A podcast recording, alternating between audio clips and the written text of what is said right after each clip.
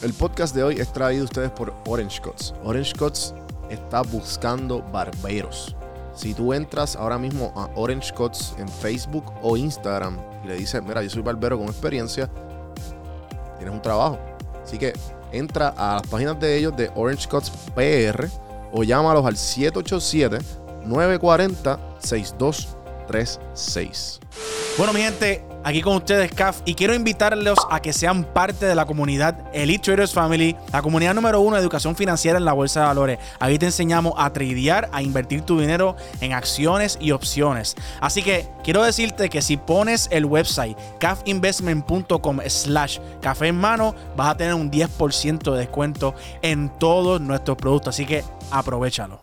El podcast de hoy es traído a ustedes por Audible. Audible Trial es una aplicación de Amazon que tú escuchas audiolibros. Tiene más de 180 mil libros en inglés y en español. Tú escoges el libro, lo bajas, le puedes dar pausa, le puedes dar para el frente, le puedes poner un speed en adecuado para escucharlo un poco más rápido.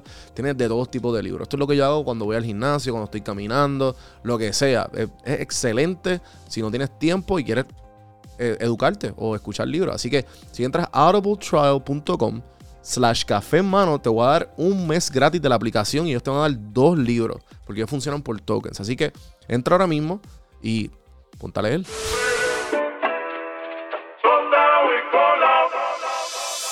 Estás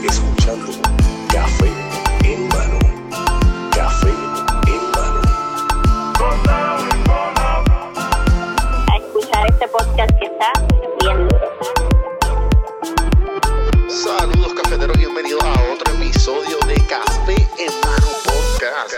Vamos a empezar esta vez. Bueno, bienvenido.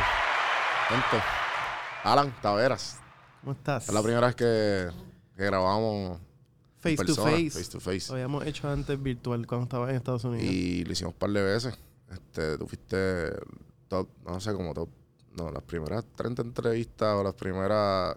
¿Cuántas tú 20 llevas ya? es la 423.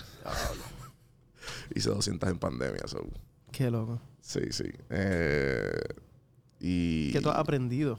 Mano. En 400 y pico de conversaciones. En verdad, todo lo que. Todo lo que yo soy hoy día es gracias al podcast. ¿Sabes? Toda la- todas las cosas que he podido. Que he podido adaptarme, inclinarme. Y las cosas que a lo mejor en el día a día no hay interés. Como que el podcast me ha ayudado a abrirme a, a- a- a situaciones que yo en mi vida, como que, ah, espérate, está bien cool. ¿sabes? Pero es bien interesante porque mucha gente que conoce a creadores de contenido antes, pues se ve como un cambio. Pero yo desde que te conocí cuando empezaste, como que yo siento que es lo mismo, que tú no has cambiado. Y eso, eso es algo bueno. Ah, gracias. En verdad, yo pienso que yo no soy el mismo, obviamente, hace unos años atrás o hace 400 episodios atrás. Pero la cuestión es que el, el goal para mí siempre ha sido igual. Como que es buscar conocimiento y, y, y dar, y buscar dar valor para mí y para, y para la gente y para la comunidad que me, que me sigue.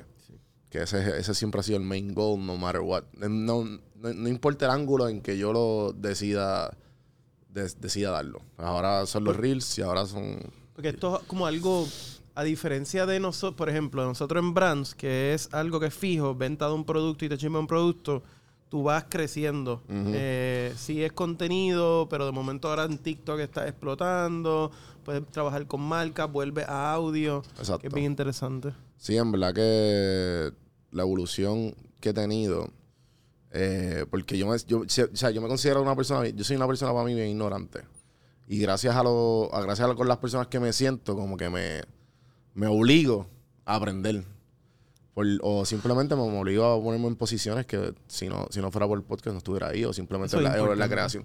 Es como que eh, al, al- al yo sentarme con alguien que, que no, que yo usualmente no tuviera esa conversación, para yo sentarme ahí, me, me expone a, a aprender de algo que yo no, o- usualmente tú no te vas a sentar una 45 minutos escuchando a alguien que, que hace en su vida o qué es lo que yo lo, lo apasiona, ¿entiendes? ¿Y cómo tú evitas? Yo me siento que te estoy entrevistando. Métele, métele, métele, métele. Pero cómo tú evitas irte por el rabbit hole, porque la- las conversaciones que yo escucho, cuando escucho tu podcast o veo tu- tus stories en, en Instagram, también cabrona. Ujú. So, yo pienso como que yo aprendo algo nuevo y yo quiero hacer eso. Tú tienes que estar brincando de cosas súper interesantes de semana en semana sin irte por ese hueco. Eh, es que yo pienso que, como te digo, que mantengo. A mí me gusta irme por el hueco, pero sé que, sé como que en un momento, como que ya, ok, ya. ¿Cómo te digo? Este. No. Le, le- le doy cierto. Hasta cierto punto. No. No Tú me. sabes cuándo frenarte ya. Exacto. Como que ya yo sé, como que ya, pues ya, como que no hay, no da para más. Eh, o simplemente depende, depende, depende en verdad del punto. O sea, depende del, tema en que estemos, que, que- en, en lo que estemos, porque, ¿sabes? Si estamos hablando obviamente de leyes, como que, bueno, ya se está poniendo bien aburrida la conversación, ¿me entiendes? O si estamos hablando ya, pues, un poquito al- algo más de, algo más profundo, algo más personal, o qué sé yo, pues depende, como que, ya yo sé qué me gusta o que, que la gente, en verdad, yo siempre me he inclin- inclinado en lo que, lo que a mí me, me interesa, o lo que a mí me da curiosidad. Y si me da curiosidad, yo voy a seguir hasta que, ¿sabes? hasta, hasta que la persona no me pueda dar más. Y pues por eso es que yo pienso que la- el, el podcast ha tenido un éxito eh, único. Porque, y pienso que lo- lo- los podcasts deberían, y, y la creación de contenido debe ser inclinado a lo que a ti te interese. Porque si no, pues, puedes ahí lo que tú dices, como ah, no, tú te has quedado en un tema específico, pero si no estás en esa, si no sabes eso, puede ser bien fácil que de momento, ah, espérate, cerraste una marca. Ahora, pues, de momento ellos son tus jefes y tú como que, espérate, ese no es el punto. El punto es que tú sigas creando lo tuyo, pero cómo es que entra la creatividad y es que cuando tú, tú, tú puedes hacerle, cómo tú puedes incluir la marca en, en tu contenido. Que yo creo que eso es un error de mucha gente que empieza tanto en la creación de contenido, pero también fundadores de startups. Siempre brincan de el contrato que está más cerca o la oportunidad que hay en la mesa. Y de lo más seguro, cerraste algo porque estabas asfixiado de chavo, pero ahora estás seis meses trabajando con un cliente que tú detestas y tu vida no te tripea y es porque no supiste cuándo esperar o cómo irte por lo que de verdad a ti te gusta. Exacto. Sí, pero sí, yo pienso que eso es como que más humano que nada, ¿verdad? Es como que la luz, de la, la luz delante La luz es la- delante es la que es alumbra. la que alumbra. Como que en verdad que eh, ese error yo pienso que cuando tú estás, y, y dime tú qué piensas, porque pues obviamente tú tienes mucha más experiencia bregando con, con empresarios y, y con diferentes personas que están empezando el camino. Como que yo pienso que, que tal, que te tiene que pasar. Porque aunque, aunque tú, aunque ejemplo, tienes donde ti te dicen, mira, Alan, como que tengo este problema, que tengo este- todas estas oportunidades, pero esta me conviene, pero esto no va conmigo, ¿sabes? Como quien dice, ah, te vendiste. Yo creo. O- Sí. Eh, yo- son dos temas. El primer tema, y es específicamente. Yo lo miro más como di- diversificar. Tú sí vas a tener que, que moverte. Amazon de verdad empezó a hacer chavos con AWS, no vendiendo libros. Eh, pero es importante entender cómo tú construyes lo que en inglés se llama un flywheel. Cómo diferentes partes de tu ecosistema se autoalimentan ellas mismas. Ya. Eh, tú quizás haces contenido ahora, pero una marca te dice, necesito que, como hacer copies, porque tú escribes bien eh, y maybe no eres tú, café en mano que está al frente, pero sí tú estás haciendo chavo de algo que tú eres bueno en la creación de contenido y- escrito. Otra cosa es la de venderse. Y yo creo que eso siempre va atado en, en tu objetivo. Eh, hay gente que su objetivo es el arte y eso va a estar siempre adelante y pues esas marcas quizás dejan pasar oportunidades de un deal de un millón de pesos o lo que sea, pues porque su arte se va a ver afectado. Ya. Si tu objetivo es crecer y hacer una compañía grande, que al final del día es una herramienta de desarrollo económico, pues el punto es venderte, ¿no? Ujú. Tú, pero, pero, ejemplo, ahora mismo, yo no, yo no, yo no me acuerdo cuál fue la última conversación que tuvimos de. Yo creo que Brands Off estaba launching. No, me- ah, no, no me acuerdo. Eh, porque ahora, ahora, ¿sabes? ahora empezaste con Brands Puerto Rico, para los que no saben. eh, y ahora tienes el, el Brands of Holding Company, ¿verdad? Que sí, son. y tenemos Brands of México y Brands of Dominican Republic y ahora estamos en un camino como luego de expandir, unir todo bajo una misma marca. También. Eso es otro viaje. cool. Sí, sí, sí, por eso que, que por eso que también ahí está la evolución de, de lo que tú no sabías que, ah, pues dale, pues vamos a empezar Al- el proyecto y. Sí, Algo que a nosotros nos ayudó, que yo creo que también la gente que ¿Quieres pegarte el micrófono? la gente que está bien Lo dura lo puedes en Dale, la gente que está bien dura en la creación de contenido lo entiende y es que lo que importa es tu audiencia. Ok. Eh, si tú pones la marca, eh, cómo habla, cómo se ve el diseño y todo de Brands of Puerto Rico, no es 100% lo que a mí me gusta de una marca, pero es lo que le gusta a la gente que nosotros servimos. Entonces, nosotros desde un principio entendimos eso. Pues porque quizás como no somos diseñadores o programadores, para nosotros nunca el arte o ser purista fue lo primero. Fue simplemente vamos a hacer esto eficiente para ayudar a los otros. facilitadores. Sí. Entonces yo creo que eso es un beneficio para nosotros. Que hay mucha gente que dice, no, que yo pienso que tus diseños pueden ser mejores. Sí, pero lo que importa es que esa mujer de 40 años en adelante que vive en Estados Unidos hace más de 5 años, they get it and they buy. Eso es lo que importa. No importa si un artista me dice que se ve bien o no. Sí, sí, porque al, al- al fin y al cabo el, el- el punto es que, que- que el mensaje se entienda y, y que el y el objetivo es llegue. comercial. El objetivo es Exacto. comercial. Claro, claro. No, no, que en verdad que Brands of Puerto Rico, eh, la evolución de Brands ha sido algo que, que mucha gente eh, se ha ido obviamente enterando los locales, porque pues obviamente su fuerte es la, su fuerte es la, la diáspora, que, que me resolvió un montón de veces estando por allá. Y es bien Y- interesante porque la evolución de la compañía la conoce más la gente en Puerto Rico, pues del ecosistema y porque nosotros estamos aquí. Claro, es como... Pero allá afuera la gente pues no necesariamente ve todos los cambios que se hacen. Exacto, exacto. Pero los cambios son más, tú dices que son más locales. Como que lo- lo- los que lo En ven. cuestión de, de corporativo, como que abrimos un nuevo mercado o la compañía hizo una ronda de capital, eso es más local. Lo que yo creo que sí la gente que son los que entran y compran han visto es cómo hemos cambiado de atender a marcas bien pequeñas a atender a marcas grandes, a atender organizaciones como el COPUR, como la Universidad de Puerto Rico. Y sí, esos cambios en cuestión del catálogo de productos, que al final del día es lo clave. Ajá. Eh, Nosotros, la tecnología no es la más dura. Eh, lo más importante es que nosotros somos un sitio que tiene un catálogo bien curado y el único sitio que tú puedes comprar esta camisa y una libra pan. Exacto. ¿Y cómo, ¿Y cómo tú te diste cuenta de, de que el- cuál fue el fuerte de... Porque, ejemplo, ahora mismo... Ah, pues dale, la, la- la tecnología no es la mejor, pero, y, pero llega, como tú dices, le llega, llega el mensaje, el, el diseño se entiende y el producto está ahí. Y, y cómo, cómo, cómo en- desde un principio ustedes supieron identificar eso. Obviamente fue al principio o fue evolucionando, como que ah, no, nos tenemos que tenemos que enfocarnos en esto. Y eso, pues, obviamente, esa misma fórmula la repitieron, la han repetido varias veces en diferentes países. Sí. Para mí es, y esto es desde antes de nosotros lanzar brands que yo aprendí esto. El mejor startup en todo Puerto Rico para mí es clasificado online. Ok. El código de ellos está en Windows eh, ASAP, creo que se llama, un lenguaje de programación viejísimo. El diseño es súper malo, pero le gana a clasificados PR, le gana a todos los big players que lanzan y se escrachan. ¿Por qué? Sí, Porque ellos tienen el catálogo. exacto. La gente lo usa, entonces hasta, hasta, mi, hasta mi padrastro sabe qué es eso y mi padrastro eh, sabe, ya está llegando a los 80, ¿me entiendes? Claro, Como vi- que- vi esta semana que lanzó una aplicación para vender carros. Qué bueno que la gente esté empezando, pero el punto es eh, en lo que se llama en inglés de chicken or the egg. Como ellos tienen a tanta gente usándolo y tanto inventario o productos que se está vendiendo, ¿por qué tú vas a ir a otro lugar? Si ya tú encuentras y funciona ese clasificado. Entonces, desde que empezamos, hemos ido como navegando eh, las oportunidades. Y te explico.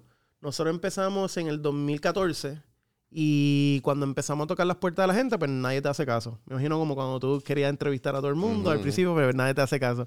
Nos hicieron caso, pues las marcas bien pequeñitas que no tenían presencia en ningún otro lugar. Después de como dos años que empezó a crecer, nosotros entramos a parar el 18, ahí es que entra pues Rovira, Café Mami, que es Pan American Grain, y esas marcas grandes nos ayudaron a entender que en un modelo de retail de comida, por ejemplo, un supermercado, las marcas pagan por estar en el shopper Ok. y pagan por el espacio que tienen en la góndola. Es como un real estate game cuando tú tienes en retail. Entonces dijimos, necesitamos marcas grandes que tienen budget de publicidad, porque nosotros no podemos pagar la publicidad 100% por nosotros. Y empezamos a dividirnos la publicidad con ellos, lo que nos aumentó el alcance y poder adquirir más clientes. Entonces ahí estamos haciendo el modelo. Eh, llegó un punto que había muchos competidores, había salido Wepabox, Antojo Boricua, Libro 787, todo el mundo estaba compitiendo como por categoría. Y al final del Sí, por día, diferentes nichos. al final del día, muchos vendors ya venden en Amazon. Y Amazon siempre te va a ganar en, en chipearlo bien rápido y en precio. Tú no puedes pelear ahí. Entonces nosotros dijimos, ¿qué podemos hacer para tener algo que nadie tiene? Y ahí yo fui a donde Carlitos Ruiz, del Instituto de Cultura, y yo le dije, yo quiero subir todo tu artesano a nuestra plataforma. Y era más porque empezamos a ver que la gente iba a brands y nos escribía, buscaba cosas de cultura. Si tú querías comprar tu café mami o café el, el lareño, pero tú querías algo de cultura, porque cuando estás allá afuera, Si tú querías sentirte Tú- en casa. tú consumes y te quieres sentir como en casa, y quieres tener en tu casa ahí como que el flamboyán y todo. Y la banderita en el windshield. Y, y la banderita en el windshield. Entonces empezamos a mezclar eso. Eso nos ayudó un montón. Y lo otro que le dimos duro este año es el merchandise institucional. En la Olimpiada empezamos con Copur, que fue un palo, el día que más hemos vendido eh, en 24 horas fue el día que lanzamos la, la- la ropa de Copur. Y también firmamos con la UPR hacer merchandise para todos los recintos. ¿Por qué? Porque nos dimos cuenta, uno, que estas organizaciones no tenían el know-how ni el capital de ejecutar una estrategia de merchandising buena. Y las que lo hacían un poco, por ejemplo, como Copur, vendían plaza, pero no, pero no vendía afuera. Y tienen más boricuas allá afuera. So, hace más sentido tú enfocar tus esfuerzos, vender afuera, que adentro cuando tú tienes algo como merchandise de Puerto Rico, de Copur. Eh, solo ayudamos y dijimos, tú no tienes que dar nada de chavo, dámelo a mí y yo hago todo el trabajo. Porque ya nosotros teníamos esa infraestructura. Entonces, no fue algo que era un plan y, empezamos a correr un plan ya diseñado, pero teníamos una idea que al final del día lo que nos iba a ayudar a ganarle a todo el mundo era tener productos que nadie tuviera. Y ahí pues empezamos con las oportunidades que nos brindó el camino. Exacto.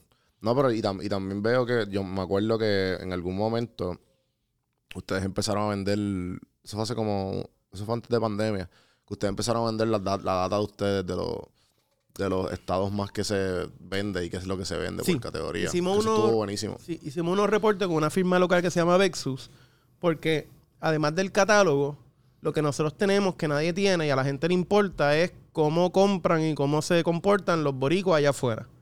Eh, si tú vas a algún periódico, por mencionar gente que es mi socia, el Nuevo Día, tiene un por ciento bien grande de IPs de Estados Unidos que va y lo visita Mm. y ellos saben qué noticias les interesa y dónde están, pero no saben qué productos quieren y no saben las direcciones, el teléfono y el email. Ujú. Nosotros llevamos, por el tiempo que llevamos, agrupando más información que nadie de ahí. So, todas estas compañías que nosotros nos dimos cuenta, hablando con ellos, estoy enviando furgones a Florida, pero de verdad yo no sé qué pasa allá. Sí, como que eso llega y se, y se vende. Y tú no sabes qué pasa. Y no sabes que quizás en Texas puedes conseguir más ventas porque hay menos competencia. Y como nosotros estábamos viendo, mira, la gente en Orlando está comprando este café, pero los de Miami este otro café. Y nos íbamos a un viaje y mirábamos los zip codes de cada uno de ellos y decíamos, diablo, pero las casas aquí valen un millón de pesos. Entonces hay boricuas que tienen chavo aquí, versus en otros lugares no. Y nos dimos cuenta que lo que le llaman la diáspora o boricua en los Estados Unidos no es homogéneo. O sea, no todo el mundo es igual. Como antes que tú pensabas, tu primo de Estados Unidos era el que tenía el tatuaje de la bandera, la camisa de Puerto Rico, el New Yorigan. Hay bien diferente. En Texas hay mucha gente con mucho capital que son profesionales que están en ingeniería allá afuera. En California hay mucho borico en Silicon Valley que te compra 200 pesos en un card como chiste. En Orlando y New York, pues el card es quizás 20 pesos porque ya gente que lleva más tiempo tienen menos posibilidad económica o es que hay más producto en la góndola y no necesitan tantas cosas. Entonces empezamos a diseñar buyer personas no tanto por estado, sino por área code.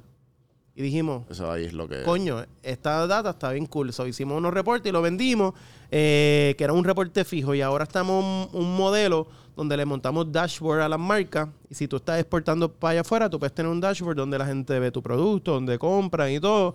Y es como una herramienta de business intelligence. Y es volviendo al primer punto que hablamos, diversificación. Nosotros hacemos chavos por data, por publicidad, por venta de producto y por fulfillment. Exacto. Y como que eso es lo que nos permite a nosotros crecer, sacar capital de uno, de modelos más profitable y meterlo en los otros, que quizás el e-commerce, pues todo el mundo lo sabe, eh, que está en este juego, los profits son bien pequeños. Los márgenes. Porque shipping te lo come y conseguir los clientes te lo come. Pero los otros modelos, como tienen un margen más grande, pues alimentan lo que es el flywheel. Y para nosotros eso fue bien clave. Es como que no solo somos una tienda, aunque lo que la gente cree es que solo somos una tienda. ¿Cuán, cuán difícil fue adaptar toda esta, esta fórmula? Porque obviamente esto, esto habla la experiencia, ¿sabes? La, la experiencia de, y, el, y, el, y, el, y el time in the game, ¿me entiendes? Que cuando, cuando ustedes decidieron llevar esto a otros países, ¿cuán difícil fue? Porque pues obviamente una cosa es la fórmula, pero como, y también que, ah, pues dale, pues podemos, podemos ayudarlo a, a- poner esto online y, y para, y para que estén en el resto del mundo. Pero está la cultura, está, no sabes cómo se va, cómo, cómo ese cliente, ese buyer que, que ustedes han creado con el tiempo de- del boricua, cómo se, se va, se va a comportar igual de otro país, ¿me entiendes? Como que hay cómo, cosas, sí, eso está bien interesante y nos dimos cuenta cagándola. Eh, por- y te digo, Bello. desde el punto desde el end consumer, la gente que entra al website y compra, los latinos que están en Estados Unidos, en el área de la costa este, como son estados casi siempre demócrata y bien liberal, el dominicano y el boricua se pone esta camisa, camina por la calle y no habla ninguna palabra de inglés y está súper bien. El mexicano que fue a los border states, donde todo es red states y un poquito más racista, sus papás les decían, cállate, no digas que eres mexicano porque te van a partir la cara en la escuela. So, ese orgullo está bien suprimido. Ya. Cuando nosotros empezamos, lanzamos Branson México, todo era, ah, demuestra tu orgullo, demuestra tu orgullo. No estaba clicking. Como que la venta no, gente, no- no estaba entrando. Y, no- y nosotros empezamos a hablar con ellos y como que era como que yo de chiquito no podía decir que eran mexicanos. Hablando con ellos nos dimos cuenta, después de haber gastado chavos en promo y todo, no, pues hay que cambiar el... Hay que, hay que Sí, porque cambiar eso, eso es más bien, exacto, lo que tú dijiste, es que es que más bien Puerto Rico es, vamos, déjame tatuarme la bandera en el pecho, ¿entiendes? Que yo, yo quiero decir que soy boricua, pero entonces te, te das cuenta, por lo menos el boricua, y cuando yo vivía allá, yo me di cuenta, ah, espérate, yo soy minoría. Y con el resto de las otras minorías. O sea, que yo Claro. soy a minority within a minority, with a- ¿me entiendes? Que Y hay tenía uno- tanto y tantos... cada, cada grupo dentro de lo que se llama US Hispanics ha tenido experiencias de vida diferentes. Eso no le puede ir con lo mismo. Incluso ahora, porque es que estamos volviendo para atrás y poniéndolo todo bajo Brands of America, así es, porque la generación después de los millennials, la generación Z, eh, ellos nacieron en Estados Unidos. So, yo no le puedo decir lo que extrañas de Puerto Rico, porque ellos no extrañan un carajo, porque no nacieron aquí. Eh, quizás su mamá es mexicana y su papá es boricua. Sí, el second generation So, latino. ese second y third generation ya una mezcla que es eh, latino en Estados Unidos, no necesariamente boricua y todo lo otro. So, tienes que tener, y habla un spanglish o no habla ni español. So, ahora estamos viendo cómo nosotros convencemos a esa próxima second, third generation a comprar estos productos sin el pitch que nos llevó hasta aquí, que fue extraña a tu isla. Exacto, exacto. So, ¿y, y en qué, y, y en qué llegaron cuando se dieron cuenta que la fórmula de orgullo no bregaba, por ejemplo, con los mexicanos? Como que, que- ¿qué hicieron para, o sea, para, ¿qué fue, qué, qué- fue lo que se dieron cuenta para poder adaptarlo? o, No, o básicamente todavía están desde... Estamos siempre un en trial and error, eh, por ejemplo. eh, y en todo. El año pasado con COVID fue una explosión de crecimiento bien grande. Que este año, pues, crecimos, pero no fue el mismo por ciento. So, tú tienes que trial and error y ser flexible. Eh, en- con los mexicanos fue más desde cambiar los copies por completo a los que son de español, a spanglish o inglés, cambiar un poco los colores, bajarle quizás a auténtico mexicano y subirle un poco a lo que en su mente es México, que quizás esa era dorada de los luchadores, de las películas, y ese México que quizás no es el que si tú ahora mismo Ciudad de México ves. Pero Claro. ellos, como sus papás viajaron, so, lo que tienes que es hablar mucho con, con tu cliente, entenderlo y, y- y cambiar. Y ser bien, ser bien humilde para admitir que no sabes un carajo y que te y que tienes que cambiar. Hay Exacto. gente que como que quiere tratar su manera, su manera, su, manera. Si a mí no me sirve algo, yo cambio. Yo como que, yo soy como tú, yo siento que yo no sé nada. No, no, y yo, y yo pienso que, que eso, eso te abre muchas puertas. Porque, pues, obviamente te, te abre como que a, a escuchar a las otras personas que tú sabes que saben más que tú. Sí, uno tiene que tratar, y por lo menos en retail, ser customer focus. Eh, no es lo que a mí me gusta. Ajá, claro. O sea, a nadie le gusta hablar con clientes, pero al fin y al cabo, pues. Sí. Sí. Eh, cuando yo vivía allá, eh, es algo que bien loco que, que- muy poca gente entiende. Eh, y más si eres local de, de- Puerto Rico. Esos second generation latinos son, son, son algo que cuando tú hablas con ellos, pues es bien complicado conectar porque pues obviamente son gente que, que se criaron allá, los papás son, son, son de- de- del- del, del país que sean, pero ellos se criaron ahí. Ellos Pero son entonces, americanos. son americanos full, pero obviamente la cultura la tienen, pero la cultura en verdad es gringa, so es como que es una cosa bien loca porque yo me acuerdo que yo estaba struggling cuando trataba de, de conectar porque se me hacía, se me hacía un poco complicado que eh, que, ok, pues le hablo inglés, le hablo spanglish o le hablo... Y ellos son spanglish legit, porque Sí. nosotros es por, por el colonialismo, whatever.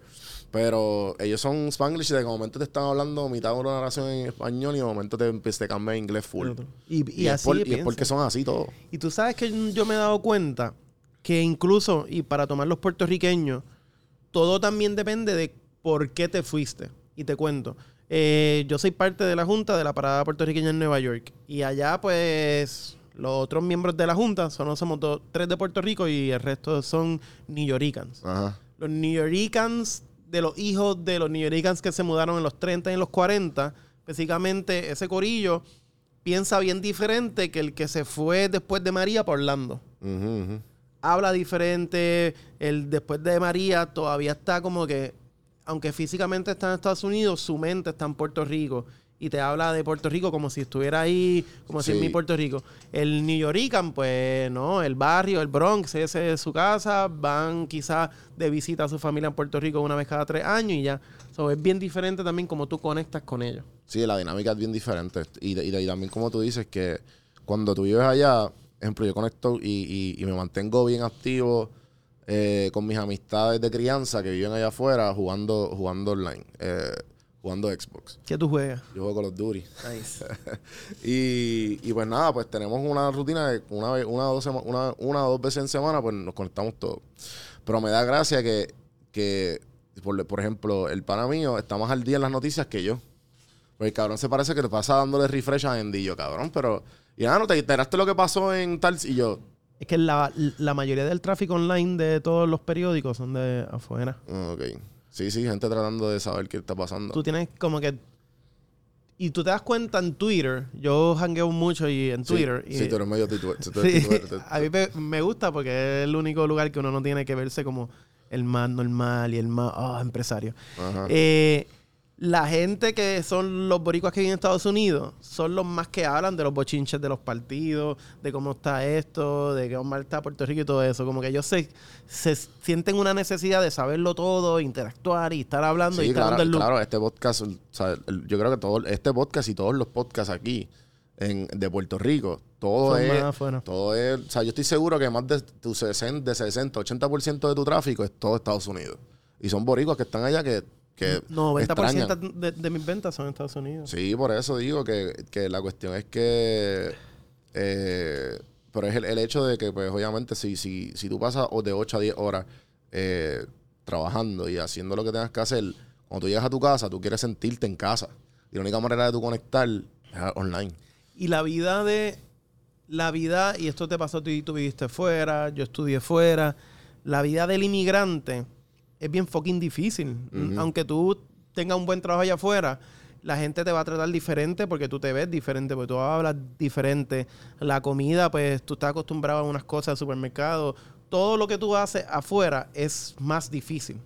Eh, entonces tú llegas a tu casa y tú lo que tú quieres es como que un tiempo de relax y estar calmado. Y eso lo hace a través de conectarte con lo que para ti es el comfort zone, que es tu país. Sí, sí, ¿no? Y, y- y en verdad que, que uno se siente definitivamente cuando uno, uno toca base.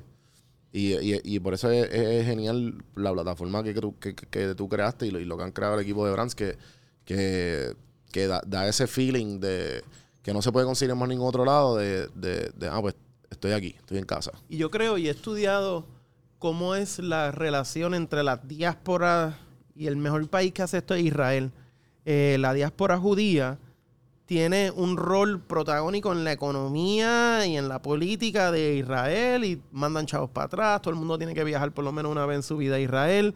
Eh, Puerto Rico, y esto desde gobierno, universidad y todo, tiene que ver cómo nosotros hacemos que esa gente no se olvide de Puerto Rico y mantener una relación, tanto porque es dinero que puede entrar de un mercado de 5 millones de personas, como lo está haciendo Brands, pero educación, eh, política, porque es que nosotros no tenemos una oficina para tratar relaciones con la diáspora puertorriqueña, no entiendo. Sí, sí, pero también, pero también es el hecho de que pues todo se, todo poco a poco se, se, se está adaptando a las nuevas realidades que existimos. Porque a lo mejor siempre, siempre ha, la diáspora siempre ha estado ahí. Sí. Pero pues obviamente ahora estamos más conectados. Sí. Pues obviamente por el internet y el internet lo que lleva son 20 años on- o sea, online. O sea, todo, para internet es como que nobody cares. O sea, te fuiste, da felicidades.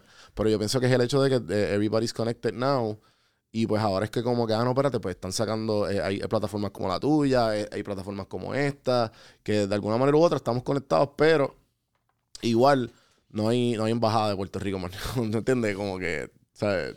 La gente, la gente cuando está allá afuera me da gracia porque, y me imagino que tú sabes esto, pero, pero una de las cosas que yo fui cuando empecé el podcast allá afuera, me dijeron que entré a los grupos. No sé dónde yo, yo creo que fue Gary Vee, me imagino. Puertorriqueño en Dallas, puertorriqueño en Y Houston. pues, mano, hay tantos y tantos grupos de en Facebook de Y son puertorriqueños en. son Y, bien son, intensos. no, y, la- y lo más gracioso es que tú ves cómo se conectan. Y tú ves esta gente que, que guían horas por una puta panadería. ¿Sabes? Yo me acuerdo que en Georgia hay bien pocos puertorriqueños. Pero está, hay un montón esparcidos. Perdón, en Atlanta. Déjame corregirme. En Atlanta hay bien pocos puertorriqueños. Pero en Georgia en general hay un montón. Sí. O sea, que están bien, bien separados. Pero tú los ves a ellos que no, no, yo voy a esta panadería. Y tú los ves, mira, yo, yo guié 12 horas para aquí. So que el A comprar una lata de Old Colony de uva. Literal, literal, a comprar salchichas Carmela. Sí. O sea, eh, lo, lo hacen. Yo me acuerdo que los after allá, en la, en la, en la escuela de Life, de, la- de los quiroprácticos, había, un- había una barra dominicana. Y ellos eran los únicos que traían meda tenían medallas porque ellos, ellos, ellos viajaban de, de Orlando. O sea, que ellos una Orlando vez hasta al mes, para comprar y, medallas. Y ellos, y ellos traían un furgón completo. Tenían tenían pal- paletas y paletas. Entonces ellos te vendían el bucket. De como si fuera una, una mesa ahí con hook y con todo. Y tú, Claro. diablo, mano, te- tengo medalla aquí en Georgia. Y te pompeadísimo. Es que es, es interesante ver como un producto que quizás aquí en Puerto Rico no tiene un efecto como tiene cuando tú vives allá afuera, te hace sentir mucho mejor. Una medalla en una disco en Atlanta, quizás para ti es lo que tú necesitas para mañana levantarte e irte un- al trabajo. Porque no puedes bregar con el frío, con los gringos, con cualquier Sí. cosa. Eh, lo- una de las cosas que yo más extraño allá, y, y ahora pues obviamente se, se me hace un poco más incómodo aquí en Puerto Rico porque me- ahora me reconocen. y yo, muñeca, yo quiero ser... Fame, bro. Sí, exacto, exacto. Extra- extraño, extraño ser desconocido, pero me, me, me tripeaba entrar a un supermercado, ponerme los headphones y hablar alto. ¿Sabes? Como que, ya lo pues este tipo, que yo no sé qué, y la gente como que, they don't give a shit, cabrón. ¿Sabes? Aquí tú sientes que todo el mundo está como que, ¿tú estás escuchando eso? ¿Sabes? La Ay. gente cuando se muda como pierde el pacho. Sí, Y sí. esto se hace sí, a- sí, sí, hasta sí, en el trabajo. Quizás yo tengo panas que aquí nunca en la vida trabajarían, no sé, en, Eso- en eso- un Walmart. Ajá. Pero allá pues estás trabajando en Walmart porque no porque- tiene gente pero, que- pero empiezan 20 pesos la hora en Walmart. ¿me entiendes? Sí. Yo decía, yo cuando yo llegué, yo me acuerdo que un pana, yo me acuerdo que él trabajaba en autoridad eh, y andaba en BM. O sea, estaba bien montado. ¿En la autoridad Y- aquí? La autoridad aquí. Ok. Entonces parece que pierde el trabajo por X o Y, eh, whatever. El punto es que termina en Georgia y me lo encuentro allá hace años. Y yo donde trabajo y ah, en Best Buy. Y yo, qué cabrón. ¿Sabes? Tú eres del Kick Squad. Sí. Sí, pero, pero, pues, pero también es por, por la paga. Pero también, yo creo que sí tiene con la paga, pero tiene que ver con eh, Con el que- estatus, que ya no importa porque nadie te ve. Sí, porque si yo estudié con esta gente y esta gente me dio un BM y ahora me va a ver en, en Best Buy, no, eso es un papelón. Sí, sí, sí. Pero quizá esa mentalidad es la que Puerto Rico necesita Sí, es eso. para mover para adelante, porque el De perder el pacho. perder el pacho y la gente aquí tiene una, un miedo cabrón al fracaso, al que no te vaya bien y todo el mundo lle enseñar que le va mejor que el otro, que yo pienso que eso hasta nos aguanta en lo que tenemos que hacer, porque estoy seguro que tú, que sé que llevas muchos años en, en esto, ahora tienes éxito, pero ¿cuántos fracasos tú tuviste? Imagínate que tú hubieras dicho, fracasé, no voy a volver porque no quiero que la gente piense que soy un loser. Exacto, exacto. A mí me costó, y a mí me costó, yo- y, y eso que tú estás diciendo a mí me costó mucho porque yo, yo tenía la plata, yo tengo la plataforma de PR sin filtro. Que la tengo ahí, pero a mí me costó como que, ah, pues eso fue un fracaso, ¿entiendes? Como que me costó dejarlo ir como que, espérate, pero yo aprendí sé tanto y pues, como tú dices, evolucionado, uno evoluciona después. eh, A mí se me ha olvidado lo de Pérez y Filtro, pero pero es verdad. yo tuve PR sin filtro y me, me costó trabajo, mano. Yo dije, diablo, espérate. Pero entonces ahora, pues, pues lo tengo ahí y, y yo puedo hacer lo que sea con eso. Yo puedo vender los flowabiles, eh, que no sé si sabes esa historia, pero, no, no la pero, pues cua- el, el fracaso del fue Dubai Motors. Ok. Y pa- o sea, el- pueden escuchar el podcast, pero la historia de, de- de eso es que él, se, él, él por X o Y, no me acuerdo, por- fue por unos furgones o algo, fue, fue un, un- una cagada bien cabrona. ¿Qué pasa? Él tenía los domains, de, él había comprado una página como en 3 mil pesos, de 100 mil likes en Facebook, de Dubai algo. Entonces, él, él había, él, él le puso, él dijo, ah, no, pues vamos a darle a- y a contratar fotógrafos allá y coger carros, porque pues vamos a hacer algo. Él, él crece esa página de 100 mil likes a 2 millones. Wow. Hasta el, Con ni- nombre hasta el nivel. Dubai. Se llamaba Dubai Exotic. Era, un, era como que de como que Dubai Exotic o algo así, que, que tenía por la línea de, de lujo. Al nivel que el- un embajador del turismo, del turismo Dubai la- le hace el acercamiento ¿A comprársela? para comprársela. Qué Él vendió la página en 250 mil pesos. Qué palo. Mano, yo dije, "Mira, no, no". yo escuché esa historia, yo no sé en qué podcast, y dije, papi, tú tienes que contar eso aquí. Yo no lo conozco a él, conozco a su hermana, pero Ah, Verónica. los dos sé que son super hustler y Sí, gente sí, con la eso, mentalidad que de- tienen que tener. Definitivo, esa gente y necesitamos más, más de ese tipo de personas en Puerto Rico en el sentido de que de, de no tener miedo al fracaso y si, y si fracasaste en algo, pero de algo aprendiste y sacaste algo, mira, ¿sabes? Y más ahora que Puerto Rico fracasó. Ajá. Es como que qué, qué mejor lección es como de Puerto Rico lo que cuando yo, que mi viejo es dominicano, crecía, todo el mundo se me tripeaba porque Santo Domingo estaba jodido, se iba la luz, toda la mierda esa. Y ahora que nosotros jodimos, pues el Guille ya no puede, no puede existir un Guille con que Puerto Rico es mejor que nuestros vecinos, porque pero Exacto. Sí, so, sí, sí. ahora es el momento de uno hacer todas las loqueras que uno piensa. Sí, también. Y también va de la mano con, con la facilidad que tenemos de pues, ser empresario hoy día.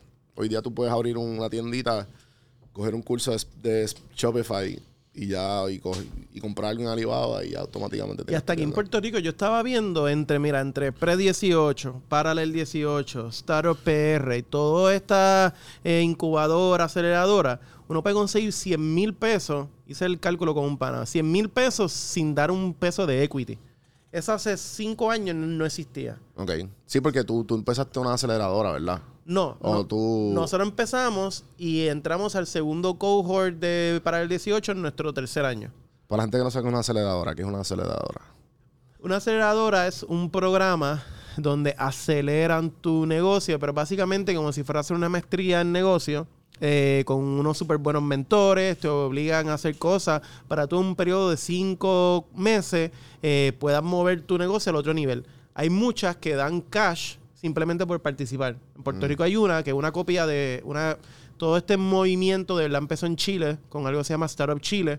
En Puerto Rico replicaron y se llama Paralel 18. Incluso trajeron a Sebastián Vidal, uno de los chilenos que empezó en Startup Chile, a correr la calle y te da 40 mil dólares. Si tú tienes una idea bastante buena y, y tracción en tu negocio para tú pasar por ese programa. Nosotros pasamos por ahí. Eh, cuando nosotros ya llevamos siete años, somos de los viejitos en el ecosistema, solo estaba Paralel. Pero ahora hay un montón más que dan chavos por tu participar. So, alguien con una buena idea puede ir de programa en programa y eh, invertir dinero gratis para tú de verdad ver si tu negocio tiene una disponibilidad y eso está súper cabrón para que en Puerto Rico la gente la invente. Ujú, ujú. No, y también la gente, y que la gente también tiene muchas ideas, pero pues obviamente dice, no, pues que necesitar chavo. Y eso es lo que muchas, muchas conversaciones en los últimos meses con panas que me han dicho eso, es como que tú no necesitas chavo. ¿Sabes? Si tú tienes la, idea suficientemente buena y tú te sientas con la, la gente correcta, con una buena propuesta, propuesta, tú puedes conseguir Angel Investor donde, tú, donde sea. Ahora hay páginas que, no sé si, se me olvidó el nombre ahora mismo, pero hay páginas que son como de, de tú invertir en, en ciertos tipos de negocios Sí. de, de capital pequeña. Como que te dan todas las ideas y tú los buscas como si fuera Uber, que tú, perdón, Uber Eats, como si fueras a buscar el restaurante que estás buscando, la, todas las compañías, las proyecciones y todo, y tú, quiero invertir en esto, déjame meter 100 pesitos y, te, y, te- y, ¿sabes? y, y por niveles te van dando, te dan equity y, y qué Con, sé yo. con WeFunder, aquí yo invertí 250 pesos en Robo Artesano. Ok, ese es el de Vieques. No, ese es el de Jayuya. Hay un ron de Jayuya. Sí, Robo Artesano está en cabrón. Sí, sí, se llama así.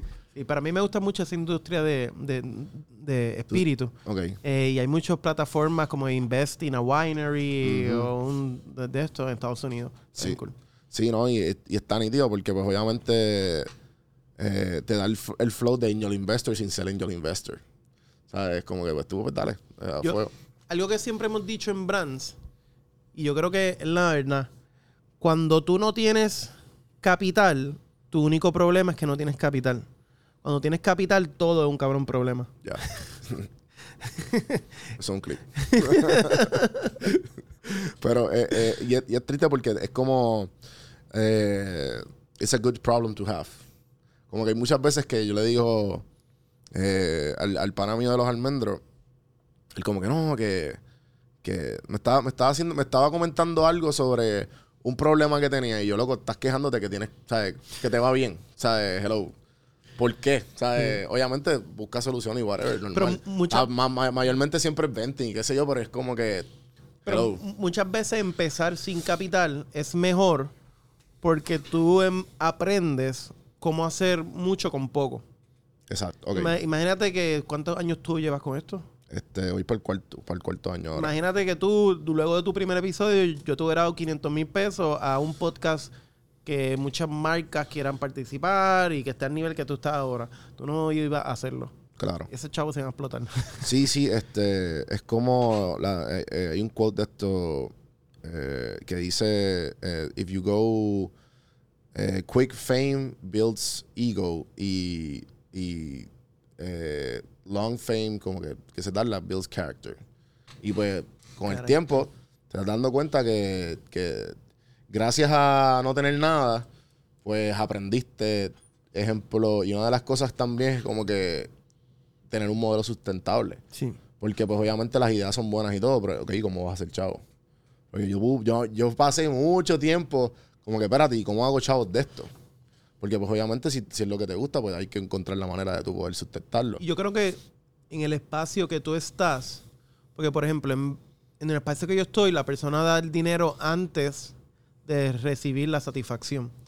En el Exacto. tuyo, que es con el B2C, tú primero tienes que crear la satisfacción y luego la gente quiere participar dándote dinero. Ujú, ujú. Eh, es diferente, pero creo que es cool porque si tú empiezas, y mirando desde la perspectiva de, de creación de, de contenido, si tú creas comunidad, antes de grabar me estaba hablando de, de comunidad y me gusta mucho ese concepto, luego el tú poner marcas que te generan a ti dinero, pues es fácil. Lo difícil es crear la comunidad. Exacto. Que tú no necesitas chavos para eso, necesitas traer gente que tenga buenas conversaciones, hacer los clips que tú haces, que un cojón de gente le da like y le da share. So, has tenido que cambiar, y yo que te llevo viendo hace años, has tenido que cambiar lo que tú haces para pegar. Yo creo que ahora es que tú estás pegando bien, cabrón. Claro. Sí, sí, Esos, esos charts de los últimos meses como que Por eso. ¿sabes? barriga por, por, por, por eso mismo, porque la fórmula, eh, mi contenido, como tú dijiste en el principio, mi contenido no ha cambiado. Lo que ha cambiado es la fórmula de cómo yo lo, yo lo, yo lo deliver. Distribuyo. Exacto. Sí, ¿Cómo lo distribuyo? Y, y pues, hermano, eh, pienso que, que en el momento de, de- crear contenido y crear comunidad, que pienso que todas las marcas deberían, pues, obviamente, tener, tener una comunidad bien fuerte. Pues ese para mí eh, tiene que ser primordial. Como que tú, la comunidad es lo primero. Después viene lo demás. Y es como si cuando tú empiezas y estás pensando en dinero, a menos que sea como que un negocio y, y, y que, y corrígeme, ¿sabes? O, o añade.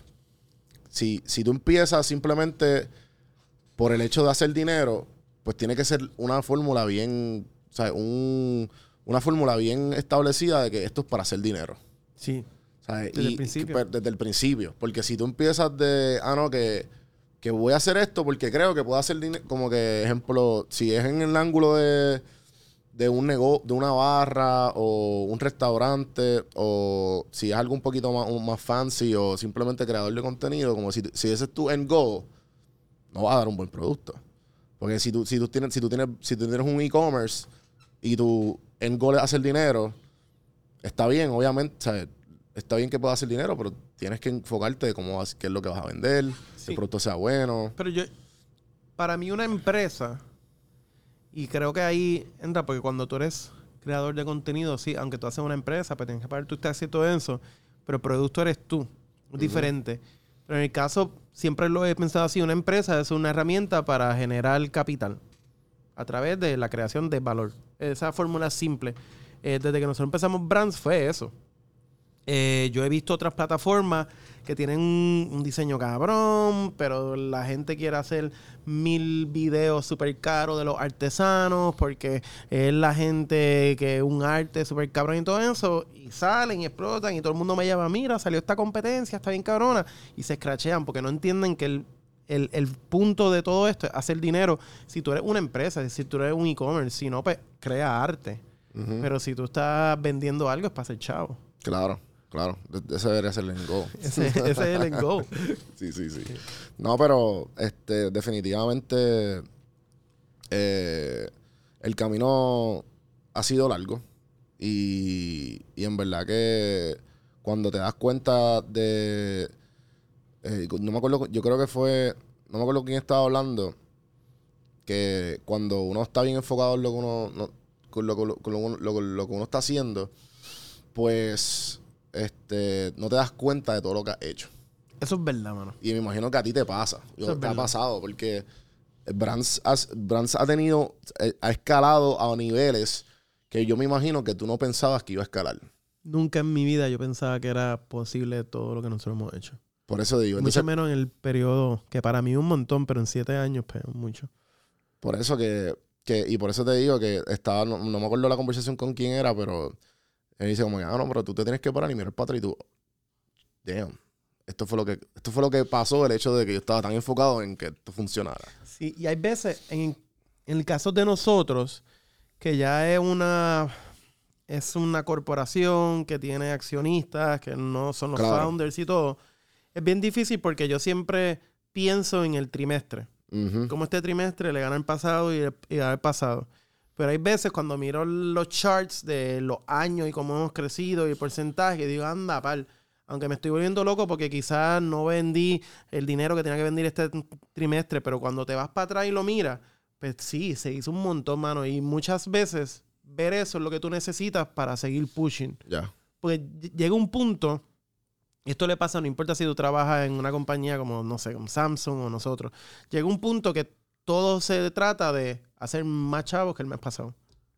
Y es bien difícil tú mantenerte inspirado para seguir haciendo lo que tienes que hacer que genera ese capital. Eso es algo que yo he pensado que, que una de las cosas, porque todavía no, no estoy viviendo de esto, pero es la meta. Y uno de mis miedos más grandes es el hecho de que, ah, pues cuando esto ya ah, sea una rueda corriendo full, No puedes darle para abajo. Tienes que seguir. obvio, por eso mismo, sprinting. porque ya automáticamente tengo gente que está viviendo de esto y estoy- yo estoy viviendo de esto. So, so eh, ¿cómo, cómo uno balancea el, el, el, el foco de tengo que hacer más chavos que el mes pasado versus o cómo seguimos evolucionando y cómo seguimos Yo creo que son nuevos caminos? Yo creo que son decisiones que tú vas a ir tomando en el camino que tienes que estar consciente que, ok, tengo esto que trae todo esto positivo, pero pues quizás trae este ne- negativo y ser bien sincero con uno. Y si, por ejemplo, nosotros, pues, ok, tengo para generar más capital, para invertir y crecer esto, tengo que soltar ownership. Pues lo soltamos. Hay gente que dice que no. Y pues esa gente pues se mantiene en, con esa creación quizás de, de arte o lo que lo satisface en una escala pequeña. Desde el principio yo sabía que yo quería hacer una empresa que abriera las puertas y le dejara saber a todo el mundo que desde Puerto Rico se pueden hacer multimillion dollar startups. Ya. Ese es como que el objetivo, más allá de apoyar lo local y todo eso. Sí, sí, sí, que, que era posible. Porque también, eh, volviendo a ese, de, de- de soltar equity y soltar ownership, porque esta compañía, para los que no saben, pues tú lo empezaste con tu hermano, ¿verdad? Sí. So, a- han tenido que, que soltar para, pues obviamente, crecer y, a- y a- y han tenido que también nombrar gente que a lo mejor tú- el trabajo tuyo, yo me acuerdo, no me acuerdo en episodio, porque tú has estado dos o tres veces aquí, eh, audio y virtual. Me acuerdo que en un momento me dijiste que, que una de las cosas que disfrutaba era sentarte con los nuevos, Con las marcas. con las marcas. Ya yo no pues- hablo con las marcas. Exacto. So, soltar trabajo así y soltar equity de como que, ah, no, pero espérate, pero obviamente me está abriendo otras puertas para, lo, para, para el main goal. Eso, eso yo lo aprendí de un mentor que me dijo desde un principio, los emprendedores que tratan a las compañías como su bebé fracasan. Ok. This is not our baby. Esto es una herramienta para hacer, para crear valor que genere capital. Así de simple. Frío. No, y es verdad. Así hay que verlo. Es verdad, es verdad, porque creo que estaba hablando con, con Omar, de Nos estamos fuera del aire hablando y me estaba hablando de, de un muchacho.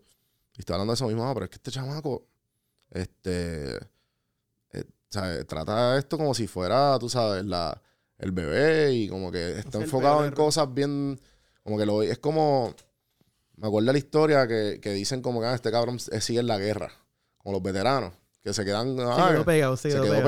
pegado. Y son como estos gente- esta gente que fue bien popular en high school y todavía siguen como que con, con ese chip de... Cuando ¿Tú yo sabes quién yo era el era- capitán de no sé qué? Yo, cabrón, tú tienes 35 años, cabrón, quítate la sortija.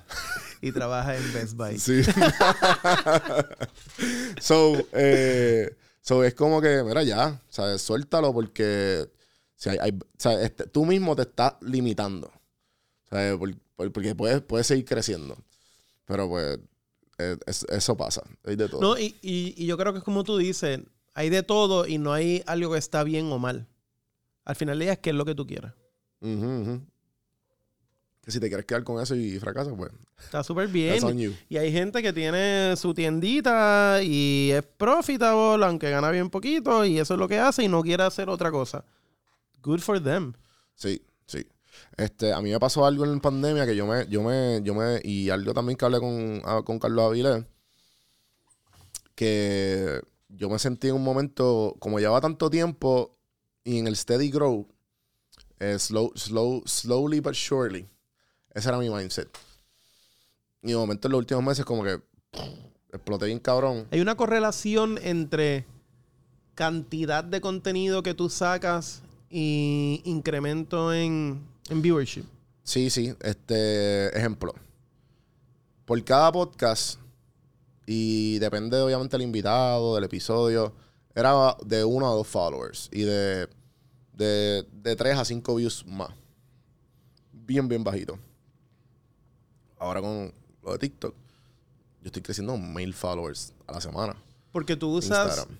lo que los videos que sales tú en el micrófono en TikTok para jalar gente para el podcast. Sí, ahora mismo Que esa estrategia está bien buena. man. Sí, ahora mismo estoy. Lo que, lo que hago es que le digo a la gente de TikTok que nos siga en Instagram. Y de Instagram trato de. Vi una estadística. No me acuerdo quién fue, creo que fue eh, TechCrunch que la sacó. Del valor de los. Del valor de los seguidores. ¿Sabes? Un seguidor de TikTok, creo que son cinco en Instagram. Y, cin- y, un, y, un, y cinco de Instagram es uno de YouTube. Ok. O sea, que es como que TikTok está uno a uno con YouTube. Exacto. O sea, que ahora mismo, ejemplo, eh, hace como uno o dos meses atrás, lo- lo- los usuarios de TikTok sobrepasaron YouTube. Sí, es que TikTok está a otro nivel. So, so ahora mismo eh, eh, está TikTok, YouTube e Instagram.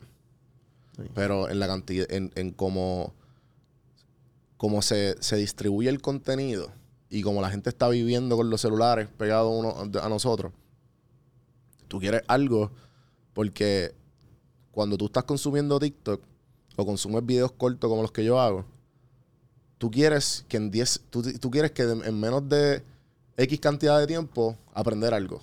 Porque estás tanto tiempo consumiendo que si no aprendes nada o no sacas nada, si te ríes o estás leyendo, si no sacas No algo valioso para ti, el chip de como que de guilt no, no se te va. O sea que si tú automáticamente sigues páginas o consumes contenido como el que yo hago, corto y preciso y al grano, que tú digas, diablo, Ahí tienes razón. no te sientes tan guilty de tú seguir scrolling. Yo, yo, yo sigo una página que se llama Josh Financial Tips. ¿Tú lo, que- lo has visto? Es un tipo que Eh. es asiático que como que, que te da tips de, ah, eh, si tú vas a Home Depot, te pueden dar hasta tanto descuento si se lo pide al manager. Wow. Cosas así. Sí, para sí. ahorrar chavos o, o qué No tarjetas comprar y todo. Eh, y esos videos me hacen sentir bien. Cuando estoy viendo videos estúpidos, como que es un bad trip, Sí, porque este, no, no- eh, no y hay a una mejor- recompensa. Por eso mismo que, que tú estás buscando el, el, el release de como, que, ah, ok, aprendí algo, estoy bien. Eso no me siento tan guilty. viaje, mano. sí, mano, está Es cabrón. un viaje. Pero Está bueno, cabrón. Sí, sí, sí. No, este, y, y son cositas que uno aprende con el tiempo y más, y más como, eh, y más en pandemia que uno estaba cerrado en la casa. Este, que tú tenías que como que pues, balancear, ok, pues, ¿cómo balanceo el no hacer nada o ser productivo a hacerlo. con hacer Pero tú te pusiste a hacer contenido. Definitivo. Yo me puse, yo dije como que yo voy a usar esto para. Yo voy a usar esta adicción que ya todo el mundo tiene a mi beneficio. O sea, eso, Eso, que. no. Esas so- son esas decisiones que uno toma y es all in. Sí, yo dije fuck it. Este, pero recientemente, te quería preguntar esto y podemos acabarlo, que ya llevamos Dale. casi una hora. Recientemente te enteraste que vas a ser papá. Sí, eso está bien cabrón.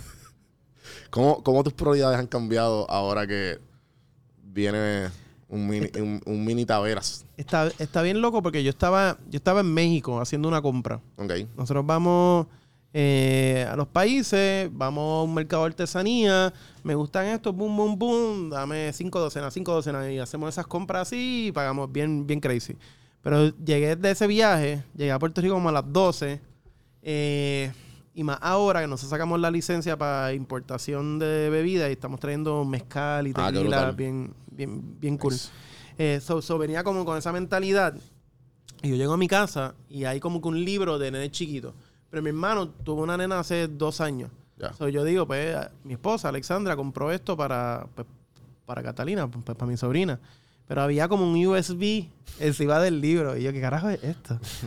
y lo miro y, y lo veo y hay un palito como de menos. Y yo no entendí, como que yo estaba bien Sí, perdido. sí, tú, tú no caíste. Yo no caí. Y me fui a bañar. Y me iba a dormir y mi esposa me dice, ¿tú no te estás dando cuenta de lo que está pasando? Y yo no. Y me da una carta. Yo la abro y yo, ¿qué es esto? Y mire, yo digo positive. Cuando de momento capté COVID, no. lo primero... No, no, no. Hay mu- Nosotros estamos tratando. Y hay mucha gente que te dice, no, que es el momento más feliz de mi vida. A mí me dio una preocupación. Yo empecé a pensar, ok, esta cuenta tiene tanto chavo, hay que moverlos para acá, esto que me da más interés. Como que Sí, mi, sí, mi sí, mente se fue full on en, En survival. en survival, tenemos que prepararnos, hay que hacer estos presupuestos, boom, boom, boom, así. Con el tiempo y cuando empiezas a ver el primer sonograma, que de momento ve algo que se mueve, eh, a mí me tocó una nena. Yo quería un nene, pero la nena, luego de pasar el, eh, esa montaña de diablo, todas las cabronerías que yo hice en mi, en mi vida, yo soy hombre, ¿no? Pero sí, de, sí. de momento es el feeling más demente que se puede sentir. Ujú. Mm, Mi nena nace ahora en febrero. Eh, yo creo, y siempre lo he dicho, y si tú, y es algo que los estadísticos dicen, eh, el acto más Selfless, ¿verdad? más selfless, pero ahora mismo el acto más revolucionario que uno puede hacer en Puerto Rico es tener hijos. ¿Por qué? Porque esto es un país que se está poniendo viejo, que todos los jóvenes se van. Solo porque Puerto Rico necesita son jóvenes, bebés, que nazcan bebés. En, en de- en demografía, eso es lo que arreglaría este problema. Eh, el que eso venga y la responsabilidad que, que trae, eh, la respons- las responsabilidades y las prioridades cambian. Como que yo me siento que lo más importante es eso. Antes siempre lo más importante fue Brands. Ahora Brands no es lo más importante. Eh, pero ayuda a tu enfocarte y hacer hasta las cosas más eficientes para liberarte y dedicarle a lo que es esta nueva responsabilidad. Exacto. Porque este me imagino que no, no te imaginabas nunca el hecho de que dicen eso, que, que pues obviamente, y yo estoy aquí, pues obviamente yo no tengo hijos. ¿Sabes? Lo, más- lo más cercano a un hijo era un perro. Y obviamente, eh, eh, y también tú ves lo, y yo como dog owner, me, acuerdo que pues eh, veía a los otros dog owners y decían como que, no, que esta gente que lo- lo- los, pap- los papás no van a entender porque este es mi hijo y yo, esa es tu mascota. Sea, yo está, ¿sabes? Porque hay gente así, es como que, ok, sí, pero no. ¿Sabes? Eh, Yo amo a mi perro, pero nunca me pararía frente a una guagua que venga a chocar mi perro. Sí, sí, creo que. exacto. Es como. Creo que el eh, Don Segura, el comediante, tiene un, tiene un beat de eso. Él dice como que sí, sí, el perro como que yo lo defendería y todo, pero como que si ese perro muerde a mi hijo, yo lo mato. O sea, yo mato con mis manos. Claro. ¿sabes? y, y es como que pues son cosas que uno no va a entender hasta que pues sucedan.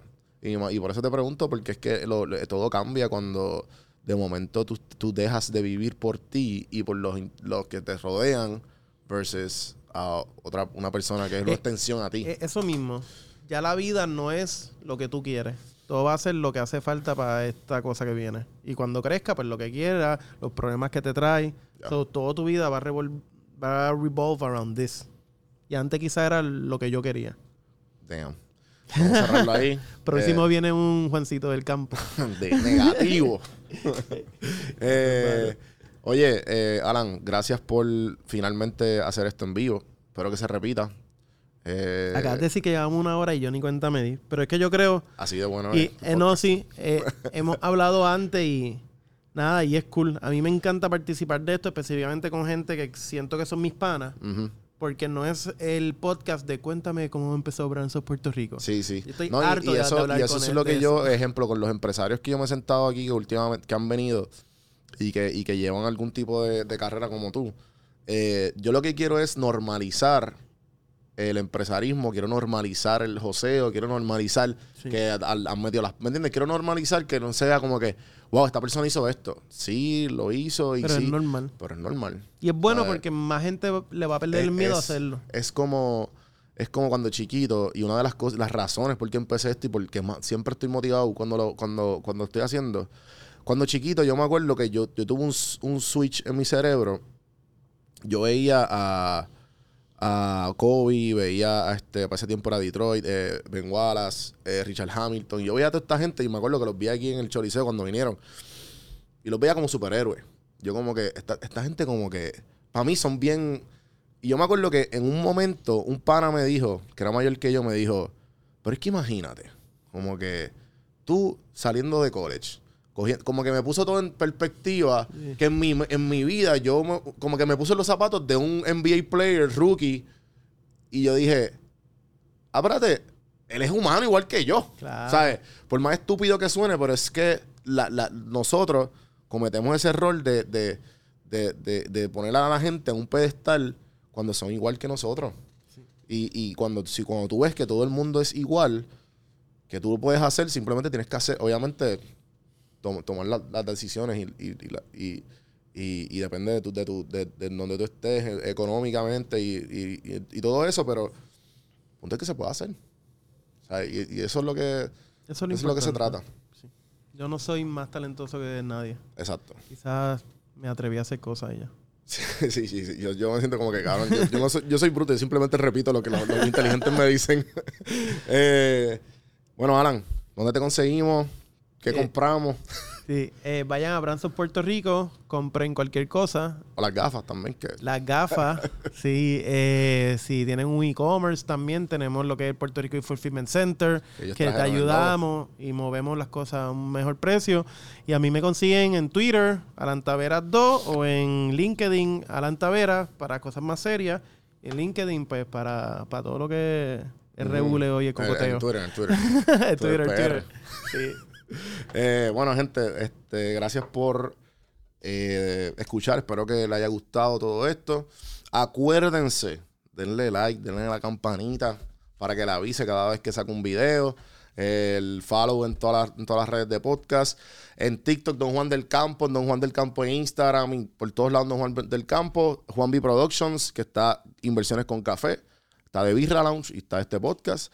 Por ahí vienen más, un par de cositas más. Así que gracias por el apoyo. Gracias a los, patrocinadores, a Socializa, a Orange Cuts, Elite Traders Family. Y hasta la próxima, gente. Gracias.